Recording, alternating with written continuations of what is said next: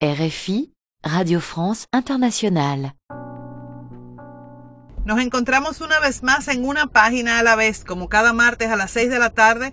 Recuerden que tenemos una retransmisión los miércoles a las 8 y 30 de la mañana a través de esta RFI Santo Domingo. Con ustedes, Ángela Suazo. Este es un espacio para hablar de libros, de la magia de leer, de escribir, de construir. Y hoy vamos a hablar especialmente sobre arquitectos y poetas con la participación de la escritora Denise Español Dijo Frank Joy Wright que todo gran arquitecto necesariamente es un gran poeta.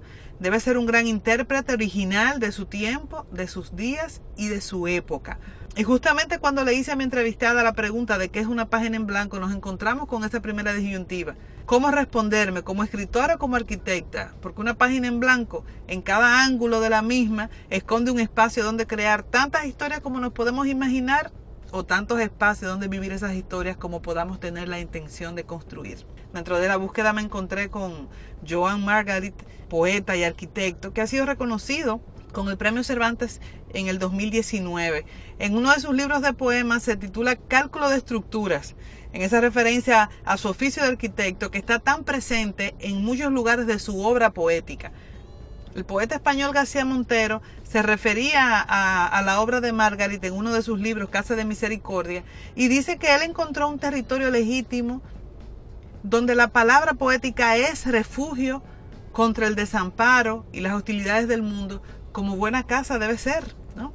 Y ahí viene el llamado a ver la perspectiva. Cuando hablamos de la obra poética, no debe iniciar igual con la palabra justa en la dimensión correcta, en la medida exacta, en espacios que permitan al lector crecer y ampliarse, como buena obra arquitectónica también deberá de hacer. Dice el, poeta que cito Margarit que la poesía tiene que ser cruel hasta la más bella, porque lo que importa del poema está dentro del poema mismo y lo va a descubrir quien entre en él.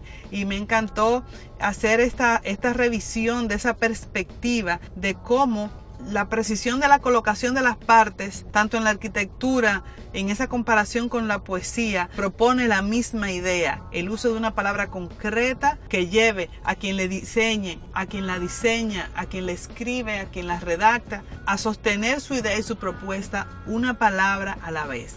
Y así iniciamos nosotros con este encuentro una página a la vez.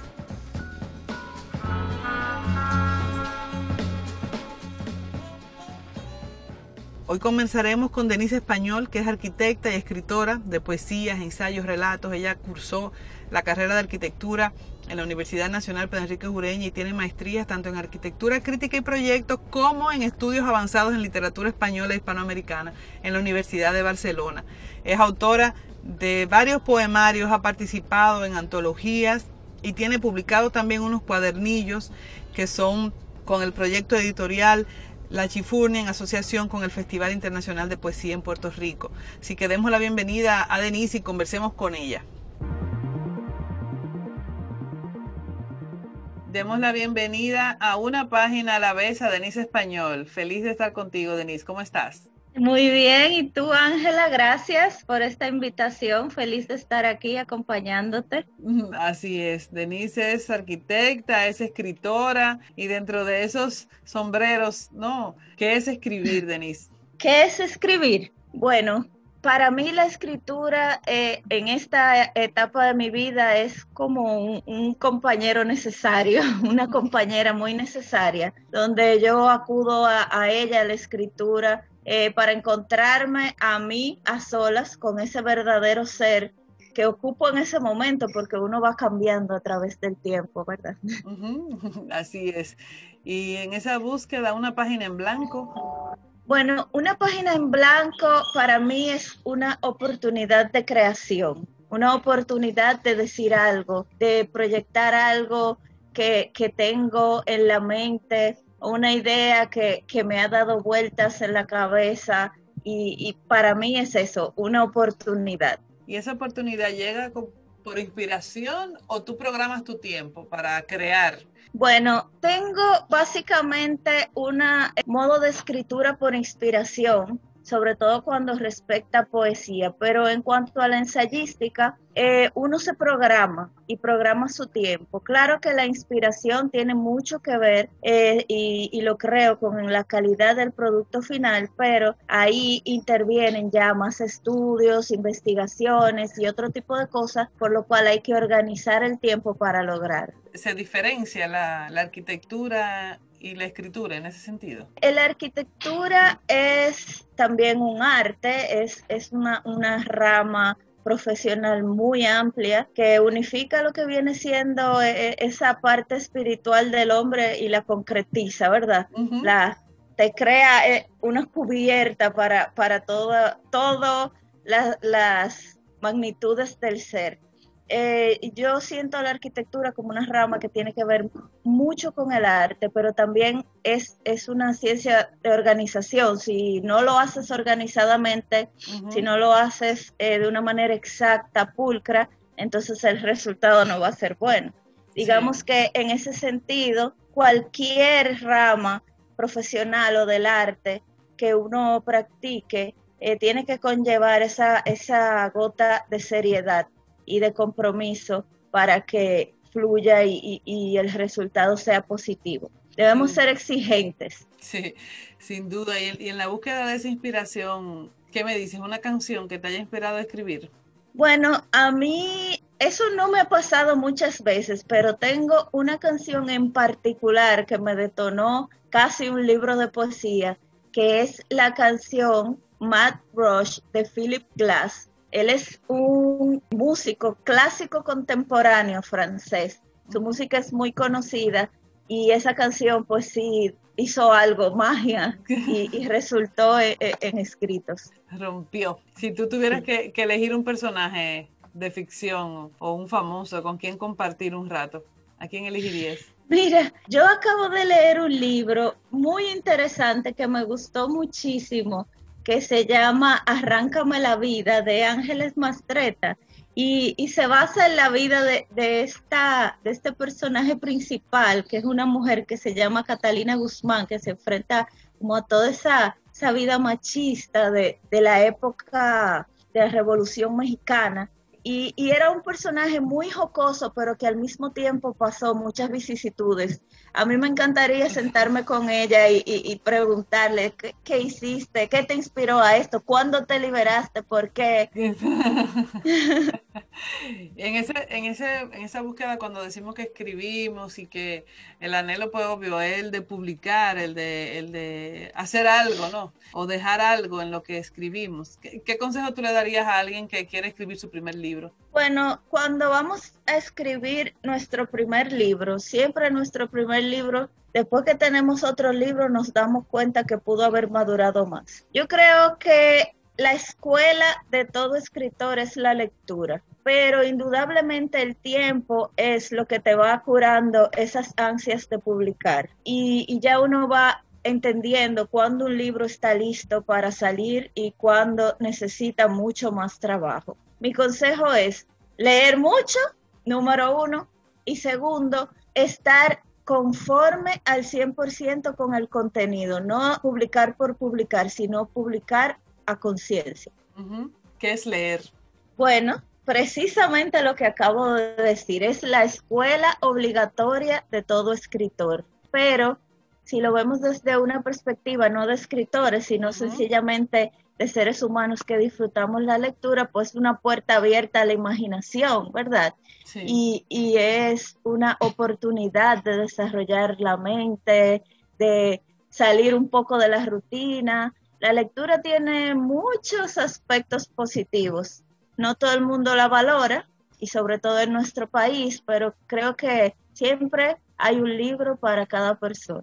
Absolutamente, así lo creo yo. ¿Y qué lee Denise? Bueno, leo mucha poesía porque es, como quien dice, la poesía ahora, en este momento de mi vida, eh, viene siendo la rama más, bueno, no importante, pero bueno, a la que estoy dedicando más tiempo eh, en investigaciones y estoy leyendo también novelas ahora, en este momento. ¿Y, para leer, tú prefieres digital o físico? No, Eso no tengo ninguna preferencia. Puedo leer físico y puedo leer digital sin ningún problema. De hecho, que me acostumbré bastante a leer digital. Cuando hice hace un año o dos, hice una maestría en literatura y todo era digital, era una maestría a distancia.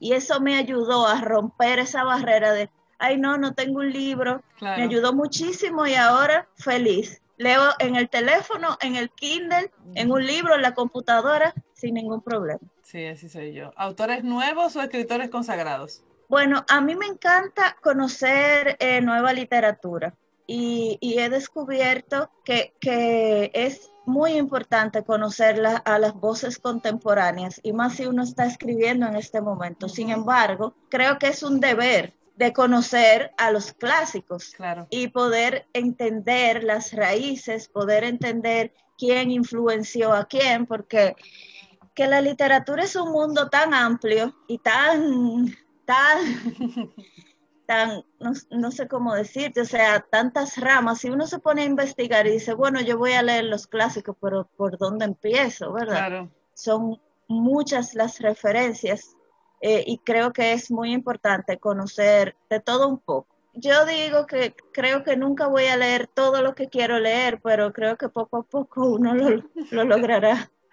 Uno va logrando metas y van saliendo libros nuevos. Entonces, entonces se comienza a expandir. ¿Y puedes leer varios libros al mismo tiempo? Sí, puedo leer varios libros al mismo tiempo. Por ejemplo, ahora estoy leyendo fijo tres libros que son Crimen y Castigo de Dostoyevsky. Estoy leyendo Las Lealtades de Daphne Divan, una francesa, y estoy leyendo Un mal poema Ensucia el mundo de Joan Margarit. Los tres son, bueno, dos novelas y del de Margarit ensayística, pero todos los días yo tomo un libro de poesía y leo dos o tres poemas de algún autor, o sea que... Bueno, eh, te estás leyendo cuatro. Un libro que tú sientas que te recomendó, que te retó a ser mejor escritor. Que tú cuando lo leíste dijiste, wow, wow, wow. Yo quise haber escrito esto. Bueno, eh, los libros que a mí me impactaron y que me hicieron ya que decidiera eh, votar o decirle sí definitivamente a la escritura fueron libros de, del boom latinoamericano. O sea, cuando yo me encontré con Cortázar y con Gabriel García Márquez y con cuentos de Baluna de Isabel Allende, yo eso me volvió loca a mí. sí, eso, eso fueron, Esas fueron mis grandes inspiraciones y a partir de ello, pues yo he ido investigando más. Claro, claro. Y si tú les recomendarías a nuestros escuchas un, un libro para alguien joven, alguien que yo creo que, profundo en la literatura. Yo creo que debiera leer Historias de Cronopios y Famas de Julio Cortázar. Delicioso. sí, sí. Una lectura, me encanta, me encanta, creo que es uno de mis favoritos. ¿Y si alguien que quiere volar? Alguien que quiere volar. Expandirse, abstraerse, distraerse. A mí me encanta, yo acabo de leer la antología completa de la poesía de Enriquillo Sánchez. Oh, sí. Y ese libro me hizo volar. Eh, yo sé que recomendar un libro de poesía no, no necesariamente todo el mundo lo acate, ¿verdad? Pero ese, ese libro causó ese efecto La invitación está hecha. Y si alguien quiere crecer, un libro inspirador, quizás, retador. Yo creo que, que todo el mundo debe leer Cien años de soledad. Y a través de esa lectura y o de sus múltiples lecturas, porque creo que cada quien debe leerlo dos o tres veces en la vida. Sin duda. Eh, uno, uno obtiene un crecimiento distinto. Sí, así lo comparto, la comparto, la recomendación. Cuéntanos de, tus libros, ¿qué, estás haciendo ahora? Bueno, eh, he publicado varios libros de poesía y también he participado eh, conjuntamente con, otros escritores en antologías, donde he participado no solo como para seleccionar poemas del autor, que fue la antología Juguete Sagrado que hicimos a René Rodríguez Soriano, nuestro queridísimo René que falleció por el coronavirus, y ahí entonces pude hacer un ensayo eh, eh, como con el análisis de su obra poética, hice unas entrevistas. Eh, ahora mismo estoy muy activa en la gestión cultural, apoyando a varios eventos de escritura, por ejemplo, eh, acaba de pasar hace unos meses el encuentro de escritoras dominicanas, donde tuve una participación en la, en la organización y ahora mismo está sucediendo la novena semana de la poesía, que también me integro como parte de, los organizadores. Eh, eso, eso me anima mucho, eh, difundir el trabajo y, y poder colaborar y ayudar a que la literatura dominicana se promueva. Y en mi producción literaria, pues estoy escribiendo, siempre escribo. Siempre escribo. De eso se trata. Bueno, en la en nuestra página van a, van a encontrar las redes de, de Denise, de las iniciativas eh, que ella ha mencionado, así más de sus recomendaciones. Denise, muchas gracias por acompañarnos hoy. Gracias por estar en una página a la vez. Muchas gracias, Ángela. Un gusto. RFI.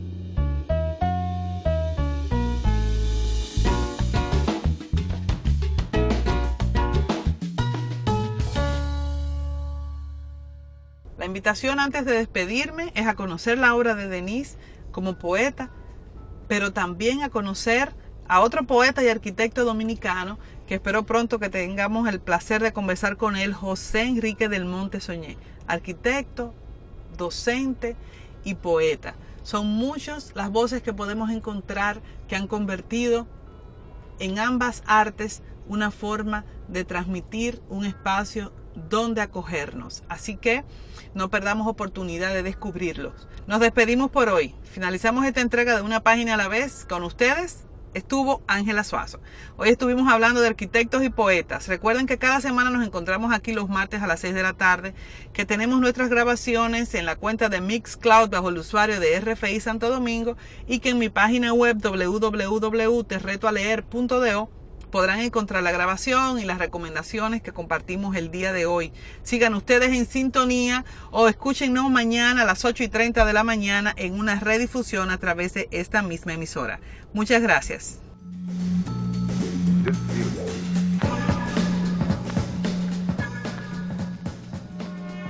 RFI